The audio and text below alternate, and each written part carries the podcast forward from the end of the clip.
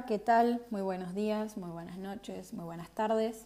Nosotros somos el grupo de Juliana Petrolito, Ena Portela, Lola Mendonca, Joaquín Palacio y Fermín Núñez.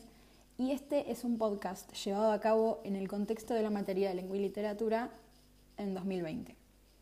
En este programa desarrollaremos tanto la biografía de Silvina Ocampo como su proceso de formación literaria, sus estilos y algunas de sus obras, tanto poéticas como literarias. Bueno, este podcast está dividido en tres. Eh, este es el primer capítulo en el cual vamos a hablar acerca de su vida y bueno, su proceso de formación literaria. Esperamos que les guste mucho y nos vemos ahí. Bueno, comenzamos con un poco de biografía acerca de Silvina. Silvina nació en Buenos Aires en 1903 hija de Manuel Silvino Campo y Ramón Aguirre, una familia aristocrática bonaerense que logró brindarle educación de primer nivel a su hija Silvina. Desde pequeña estudió pintura y mostró inclinación a la poesía, y en su juventud estudió dibujo en París.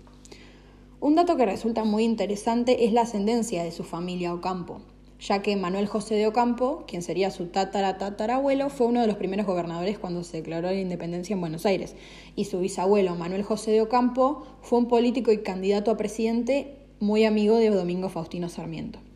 Otro de sus antepasados, aunque no parezca verdad, es Juan Manuel de Rosas. Gracias a la marcada tradición cultural de su familia y a la trayectoria de su hermana Victoria Ocampo, Silvina tuvo la oportunidad de moverse con soltura en el mundo literario.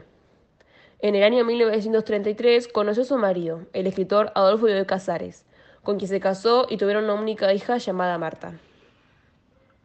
Su irrupción en el panorama literario argentino vino a la mano de un libro de cuentos, titulado Viaje Olvidado, y a su vez con una colección de relatos breves, que al cabo de los años acabaría siendo objeto del desprecio de la propia escritora.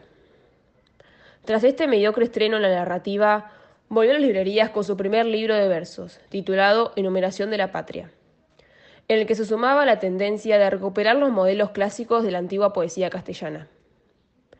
Idéntico esfuerzo realizó en su siguiente poemario, Espacios Métricos, en el 1945, al que siguieron, dentro del campo de la lírica, otras publicaciones como las tituladas Poemas de Amor Desesperado, Los Nombres y Pequeña Antología.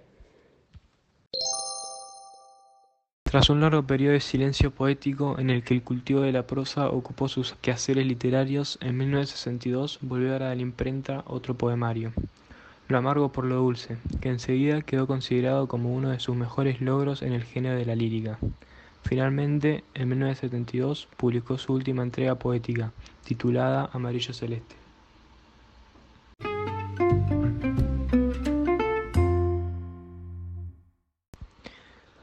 Silvina y la literatura infantil.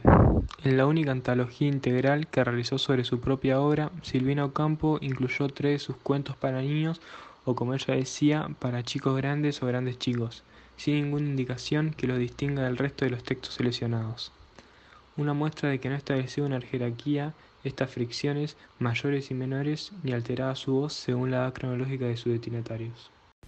Hacia el año 1950, mientras Bioy Casares y Borges dirigían El Séptimo Círculo y La Puerta de Marfil para MC, Silvino Campo diseñó para la misma editorial una colección de libros infantiles que jamás llegó a publicarse. La colección iba a llamarse Las Carpas debido a la forma que adquiere un libro abierto visto de frente. Veinte años más tarde, en consonancia con el auge de la llamada literatura infantil, Silvino Campo ingresó en un intenso ritmo de publicación de los textos escritos en las dos décadas anteriores. Así, en un breve lapso de tiempo se sucedieron los cuentos. El caballo alado, año 1972, El cofre volante, año 1974, y El tobogán, año 1975, además de un libro de relatos titulado La naranja maravillosa, del año 1977. La obra La Torre sin fin cerró el ciclo de obras para niños con una particularidad. Fue la única novela aparecida en vida de su autora, publicada en Madrid en 1986. Hasta hace muy pocos años no había sido distribuida ni editada en la Argentina. En esta novela, que siempre fue omitida de compilaciones y biografías, Silvino Campo narró una aventura onírica en la que su protagonista, Leandro, es un chico que, al igual que la Alicia de Lewis Carroll, se asoma a un aspecto fantástico del universo que no niega la realidad. Y con esto damos por finalizado el primer capítulo de nuestro podcast. Esperamos que lo hayan disfrutado tanto como nosotros disfrutamos el hacerlo.